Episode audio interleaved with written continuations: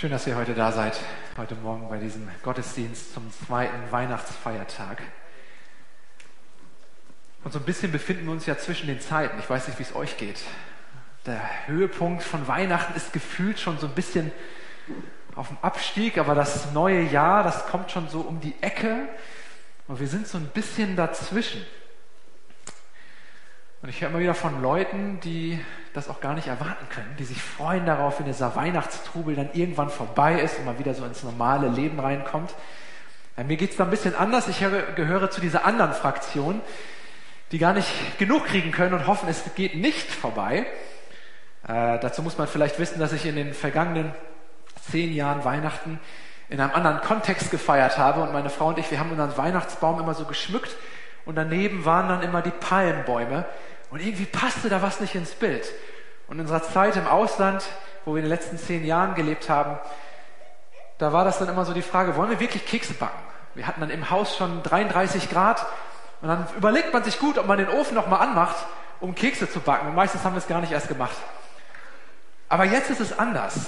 Jetzt genießen wir so die Kälte, wir genießen den Zimtgeruch, das Kerzenlicht im Haus und irgendwie will ich gar nicht mehr loslassen. Ich habe schon mit dem Gedanken gespielt, ob ich mir so eine, so eine Lackspraydose kaufe und den Baum einspray, damit er so bis Mitte März noch seine Blätter nicht verliert oder seine Nadeln nicht verliert. Es fällt mir schwer, das ganze Gemütliche loszulassen. Ich weiß nicht, wie es euch geht, ob ihr damit gut könnt oder nicht so gut könnt. Es gibt immer wieder im Leben Situationen, da passiert Veränderung und da müssen wir loslassen, uns auf was Neues einstellen.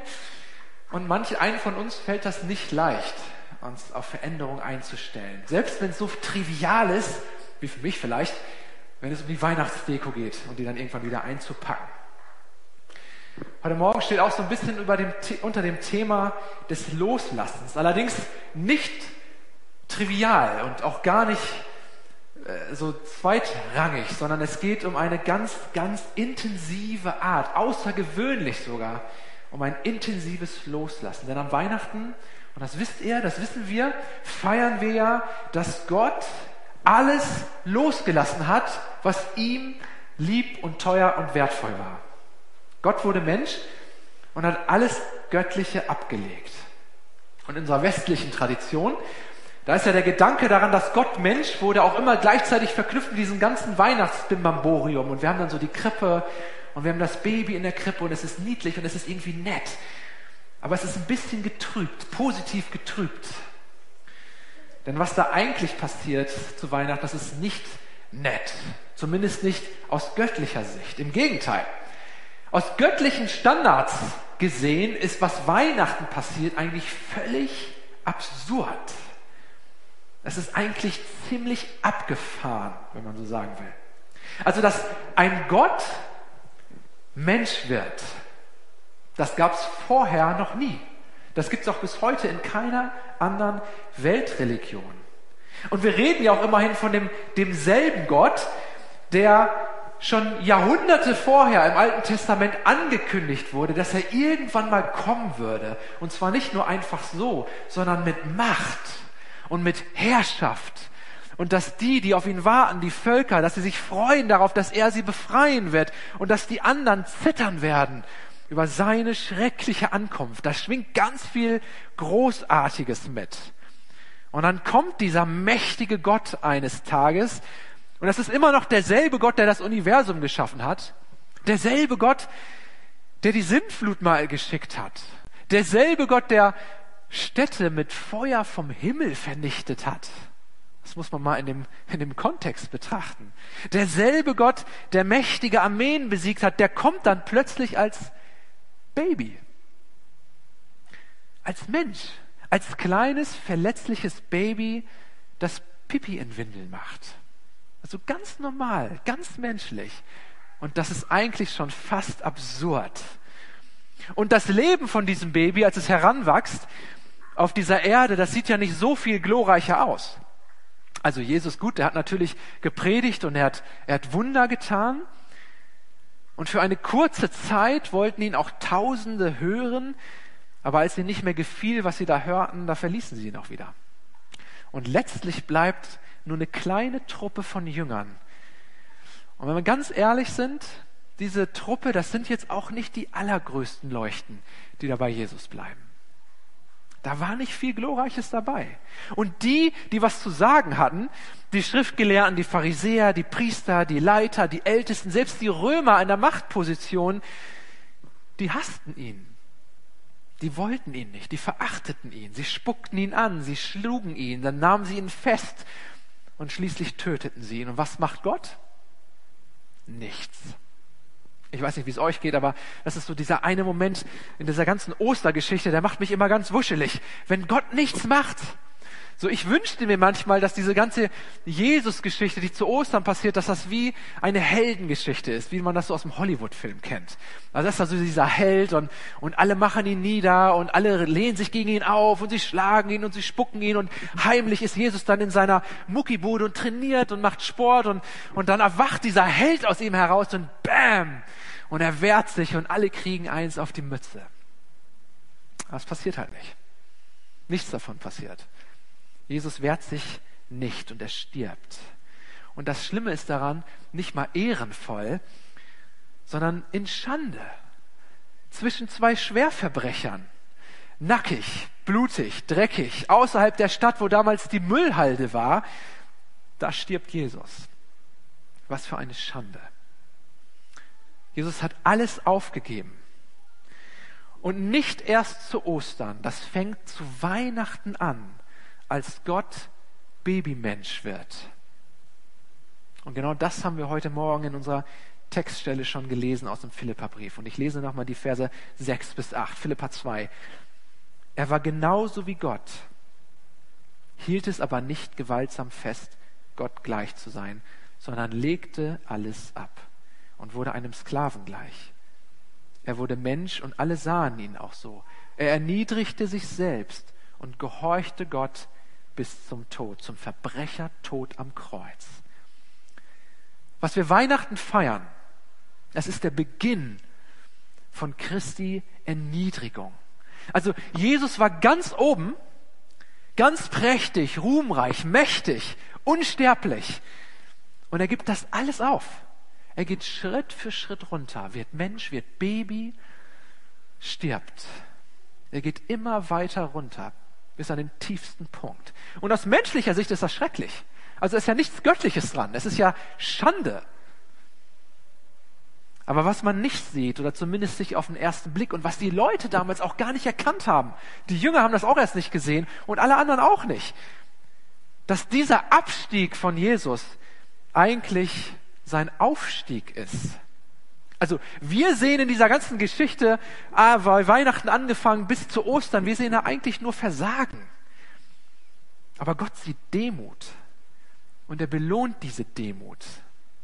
Dann geht diese Bibelstelle weiter, die Verse 9 bis 11. Darum hat Gott ihn über alles erhöht und ihm den Namen geschenkt, der über alle Namen steht. Denn vor dem Namen Jesus wird einmal jedes Knie gebeugt, von allen, ob sie im Himmel sind, auf der Erde oder unter ihr. Und jeder Mund wird anerkennen, Jesus Christus ist der Herr. So wird Gott der Vater geehrt. Darum hat Gott ihn über alles erhöht. Der Sohn demütigt sich, er geht runter bis zum tiefsten Punkt, er erniedrigt sich und der Vater belohnt dieses Loslassen, diese Demut und richtet ihn wieder auf und stellt ihn wieder her. Mehr noch, er stellt ihn über alles.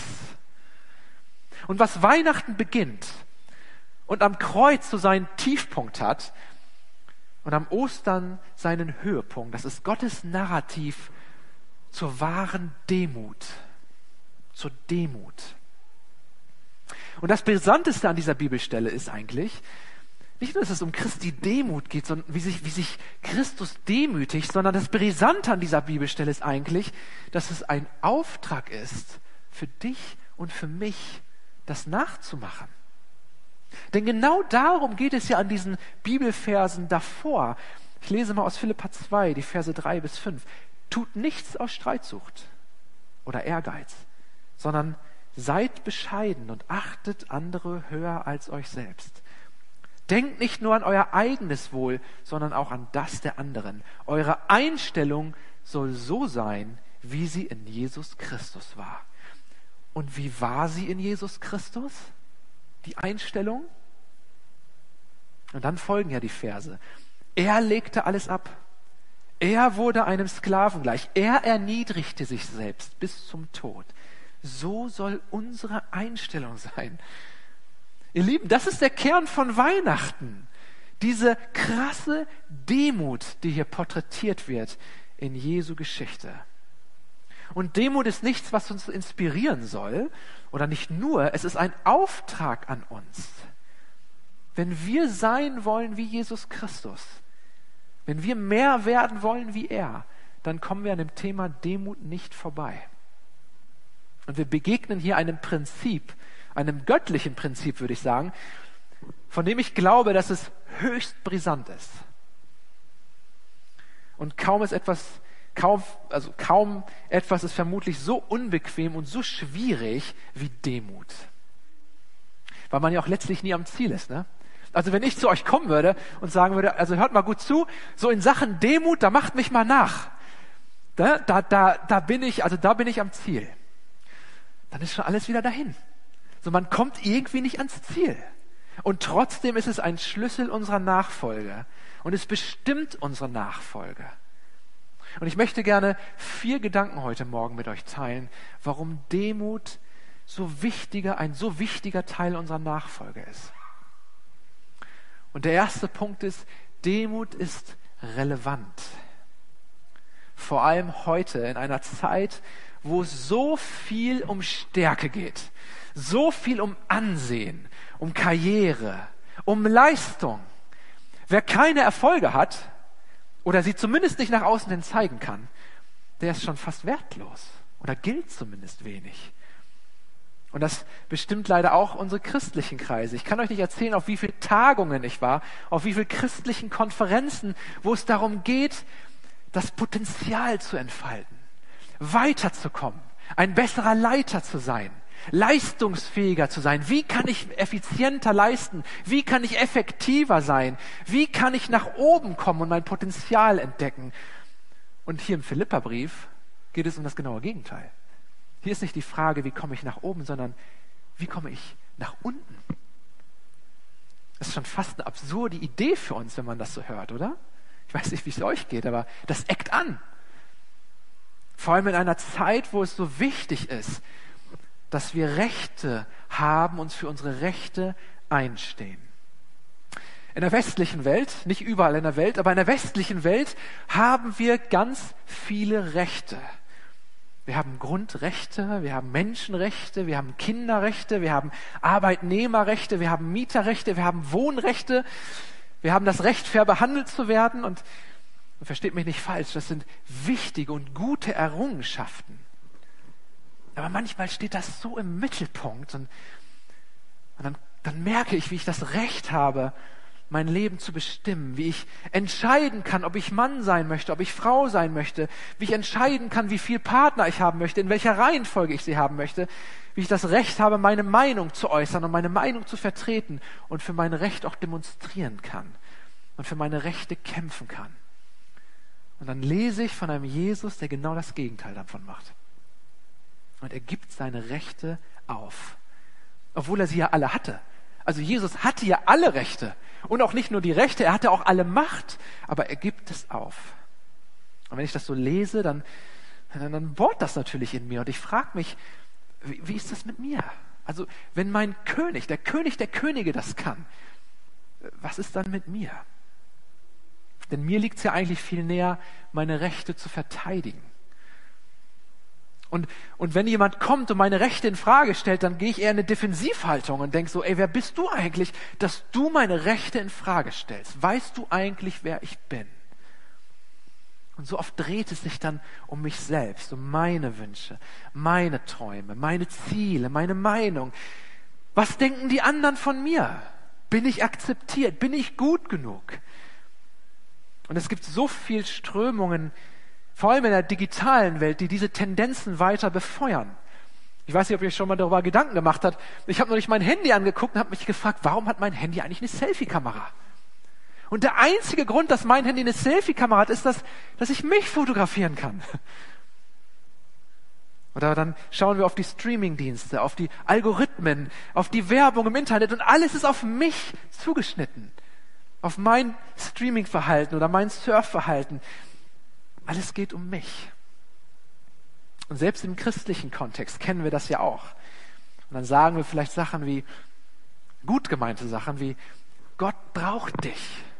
Und Gott hat einen Plan für dich. Einen perfekten Plan für dein Leben. Du kannst Großes bewirken. Du kannst die Welt verändern. Und dann wird man vielleicht im nächsten Moment gefragt, ob man sich für einen Putzdienst in eine Gemeinde eintragen möchte. Und dann denkt man so, Moment mal, aber Toilettenputzen, das hat gar nicht so was mit der Welt verändern zu tun.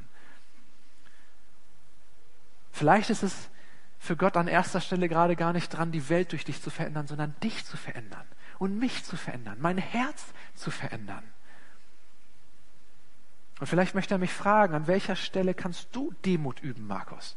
Wo kannst du dich erniedrigen? Wo kannst du deine Rechte ablegen? Und ja, das ist schwierig, das ist unbequem. Das ist mein zweiter Punkt. Demut ist relevant und dann Demut ist unbequem. Den eigenen Stolz zu überwinden tut weh. Das Ansehen zu riskieren ist unbequem, schwierig. Ich erinnere mich an eine Zeit vor vielen Jahren in Ghana, als ich äh, mit Freunden unterwegs war in einem Gottesdienst. Eigentlich haben sie mich mitgeschleppt. Das waren ghanaische Freunde, die sagten, Markus, du musst zu diesem Lobpreis-Event kommen. Und dann, okay, ich war ganz neu noch in diesem Land und ich ging dann zu diesem Lobpreis-Event und dann gingen wir in diesen Saal. Und ich sage euch, dieser Saal schon von außen, der hat gebebt. Das war ein ghanaisches Lobpreis-Event. Das kann man nicht vergleichen mit dem, was ich in Deutschland kenne. Aber vielleicht ist das ja in unserer Gemeinde anders. Der Saal hat gebebt. Da war Feuer quasi. Äh, also ich habe mich da fast verbrannt, als ich da reingekommen bin. Und die Leute tanzten wie wild. Und das waren auch nicht nur 20 Leute, das waren ungefähr 1000 Leute. Also ich glaube, das sind 1100, 1200 Leute bei diesem Lobpreis-Event. Und die Band da vorne auf der Bühne, die rockte die Bühne und alle waren am Tanzen. Und ich ging da so rein als einziger Europäer und ich dachte sofort, oh Mann, ey, hier, wow, wo bin ich denn hier reingekommen? Und ich habe so die Bühne gesehen und da waren dann die ganzen Leiter und die Band und die tanzten natürlich alle mit. Und ich kannte Ghana schon ein bisschen und ich wusste, oh ey, die dürfen mich nicht sehen. Und habe mich dann so versucht, zwischen den Reihen so ein bisschen wegzuducken, während da alle am Tanzen. Und dann in dem Moment hörte natürlich die Musik auf und alle setzten sich hin. Und dann stand ich da als einziger Weiß und setzte mich auch schnell hin, wollte mich wegducken, aber zu spät, die Leiter auf der Bühne haben mich schon gesehen und sie zeigten ihren Finger auf mich, meinten, komm nach vorne auf die Bühne. Ich so, oh nein. Und dann schickten sie noch jemanden, weil ich mich ein bisschen schwer tat damit, und der zog mich dann von meinem Stuhl und brachte mich auf die Bühne, und da waren dann so zehn Stühle aufgereiht, und da musste ich mich dann da hinsetzen mit allen anderen, und ich starrte in diese 1200 Gesichter, und diese 1200 Gesichter starrten alle auf mich und warteten jetzt so, was macht der jetzt? Was macht dieser Europäer jetzt da vorne? Und dann stand der Prediger auf und er fing an zu predigen. Und ich habe die ganze Zeit nur Stoßgebete in den Himmel gesendet. Ich sagte, Jesus, bitte lass ihn nicht mehr anfangen zu tanzen ich bin kein guter Tänzer. Und Jesus hat dieses Gebet nicht erhöht, erhört. Und der Prediger war fertig und er, er, er rief die, die Band nach vorne und sie fingen wieder an und sie legten los und die Bühne war am, am Tanzen und die ganze Menge war am Tanzen und der Prediger guckte auf mich. Ich saß da noch auf meinem Stuhl so festgekrallt in Angstposition und er rief mich nach vorne und dann stand ich auf und da waren dann diese exotischen African Vibes und ich so als stereotyper Deutsche mit so einem genetischen Dreivierteltakt in meinem Blut. Ich wusste gar nicht, was ich machen soll und ich, ich humpelte dann so vom, von rechts an. Es sah schrecklich aus. Und ich wusste, so bis zu diesem Punkt wusste nur ich, dass ich nicht gut tanzen kann. Und jetzt stehe ich hier vor diesen 1200 Leuten und, und an alle sehen mich. Und ich fühlte mich so klein, so fehl am Platz und mein Stolz war so angekratzt und ich wäre am liebsten im Boden versunken. Es tut so weh manchmal, wenn die Wahrheit ans Licht kommt. Und für mich war das nur eine peinliche Situation. Aber was ist, wenn der Preis viel höher ist? Markus hat letzte Woche über Vergebung gepredigt. Was ist, wenn ich genug Demut aufbringen muss, um zu vergeben? Was ist, wenn ich meinen Stolz überwinden muss, um zu sagen, es tut mir leid. Ich habe einen Fehler gemacht. Und wenn die Wahrheit so ans Licht kommt, dieser Preis ist weitaus höher. Aber Jesus zeigt in seinem Beispiel, kein Preis ist zu hoch. Er wusch anderen die Füße während seiner Lebzeiten. Stinkige, dreckige Füße. Er diente anderen. Er legte seine Göttlichkeit ab und dann wurde er sogar noch verspottet und gab sein Leben. Und er wehrte sich nicht. Und er hätte es ja gekonnt. Er hätte sich ja wehren können. Das sagt er ja auch Petrus im Garten Gethsemane über diese einen Begegnung und sagt, Petrus, ich könnte ein Wort sagen und der Herr würde tausende von Engeln schicken und mich befreien. Aber er macht es nicht. Er nutzt sein Recht nicht. Was mache ich, wenn mir Unrecht getan wird? Was machen wir, wenn wir eine andere Meinung haben? Was machen wir, wenn wir Recht haben oder vermeintlich Recht haben? Und ich glaube, wenn wir so ein bisschen zurückblicken auf die letzten Monate und letzten zwei Jahre, da können wir, glaube ich, alle sagen, diese Pandemie hat sehr viel in uns hervorgebracht, sehr viel ans Licht gebracht, aber Demut war wahrscheinlich eher selten dabei. Und dann lesen wir eine Bibelstelle wie Philippa 2, Verse 3, 4, 5. Und dann schreibt Paulus, tut nichts aus Streitsucht oder Ehrgeiz, sondern seid bescheiden und achtet andere höher als euch selbst. Denkt nicht nur an euer eigenes Wohl, sondern auch an das der anderen. Eure Einstellung soll so sein, wie sie in Christus Jesus war. Ihr Lieben, das ist richtig unbequem. Das ist richtig schwierig. Aber es lohnt sich. Das ist mein, mein dritter Gedanke zu Demut. Demut lohnt sich. Der Weg nach unten ist der Weg nach oben. Wir kennen ja diese Geschichte von diesem Pharisäer und dem Zöllner, die dann in den Tempel gehen. Habt ihr vielleicht schon mal gehört? Und beide beten und Jesus sieht sie und der, der, der, der Pharisäer, der betet dann zum Herrn, Herr, danke, dass ich so bin, wie ich bin. Ich, ich, ich gebe Geld, ich spende, ich kenne dich. Danke, dass ich nicht so bin wie dieser Zöllner da vorne. Und dieser Zöllner etwas beschämt betet ebenfalls in diesem Tempel und er betet nur, Herr, sei mir Sünder gnädig. Und dann nimmt Jesus dieses Bild und erzählt dann im Lukas 18, Vers 14, ich sage euch, dieser Mann wurde von Gott für unschuldig erklärt, der andere nicht. Denn jeder, der sich selbst erhöht, wird von Gott erniedrigt werden und wer sich selbst erniedrigt, wird von Gott erhöht werden. Wenn du abstürzen willst, wenn ich es richtig versemmeln will, versemmeln will, dann ist das Rezept dafür, sich groß zu machen. Gib an, prahle, nimm dich wichtig, nimm deine Träume wichtig, deine Wünsche sollten der Maßstab sein. Fahre deine Ellbogen aus, kämpfe für deine Rechte, setze Masken auf, tu so, ob alles, ob alles perfekt ist, spiele etwas vor, drück dich an die Spitze. Es wird für einige Zeit klappen, aber irgendwann geht es runter. Denn der wahre Weg nach oben, der führt zunächst mal runter. Und dort unten, da wartet eine Belohnung. Den Demütigen, den Zerbrochenen, die, die schweren Herzens sind, die, die ihn brauchen, die wird er aufrichten. Er sieht uns doch, er kennt unsere Geschichte, er kennt, was wir fühlen, welche Nöte wir haben. Er weiß genau, wo wir stehen. Da, wo ich mich erniedrige und ihm dieses Vertrauen ausspreche, Herr, nimm du mein Leben. Dort wird er erhöhen und er wird geben. Denn Demut rettet. Das ist mein letzter Gedanke. Demut rettet. Denn so hat ja unser Leben erst begonnen, oder? Also zumindest unser christliches Leben, unser Werdegang, unser Leben mit Jesus durch einen Akt der Demut. Ich weiß nicht, wie es bei euch war, als ihr Jesus Christus das erste Mal kennengelernt habt. Vielleicht war das ein Prozess, vielleicht war das eine Bewegung, vielleicht war es aber auch ein Gebet, was du gesprochen hast. Und erinnerst du dich noch an dieses Gebet, an diesen Moment, wo du dein Leben Jesus gegeben hast? Wie war dein Gebet? Hast du gebetet, Herr, du weißt, wie gut ich bin Du weißt, dass wenn ich in deinem Team wäre, dann hast du richtig Glück. Ist das dein Gebet gewesen? Oder war das eher so ein Herr, du kennst mich, ich hab nichts, aber ich brauche dich. Martin Luther sagte mal, unser ganzes Leben ist eine stete Buße.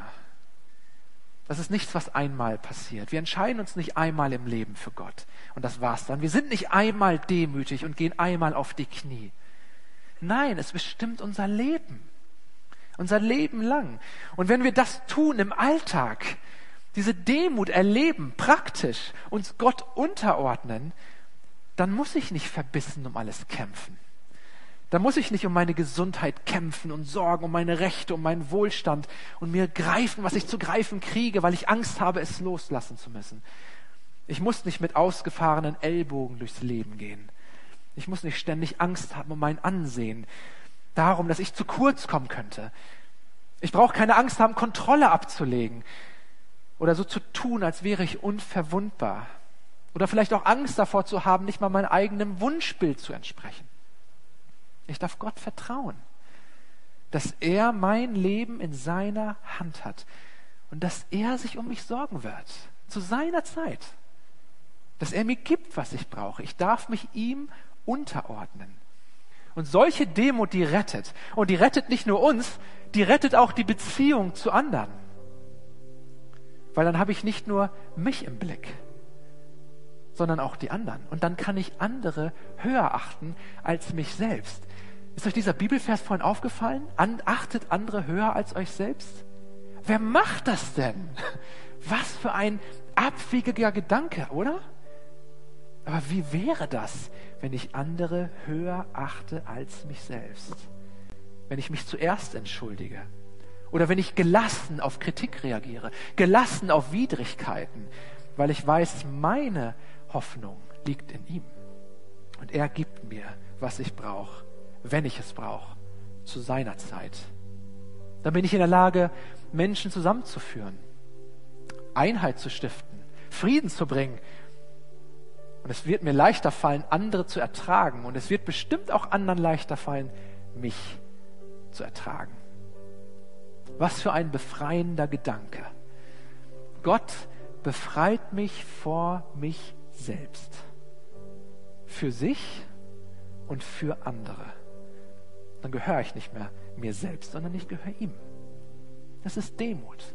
Und das können wir ganz praktisch in unserem Alltag verankern und üben, proben, experimentieren. Und ich würde gerne in eine Gebetszeit mit uns gehen, in eine Zeit der Stille, um das nochmal zu reflektieren. Und vielleicht nutzen wir diese Chance, gerade heute an diesem zweiten Weihnachtsfeiertag, wo wir unseren Herrn darum bitten können, Herr, an welcher Stelle in meinem Leben sollte ich mich in Demut üben? Wo lädst du mich ein, dir zu vertrauen? Wo lädst du mich ein, dir abzugeben und loszulassen? Herr, wir wollen diese Zeit nutzen und bitten dich, dass du zu uns redest und dass du sprichst, Heiliger Geist.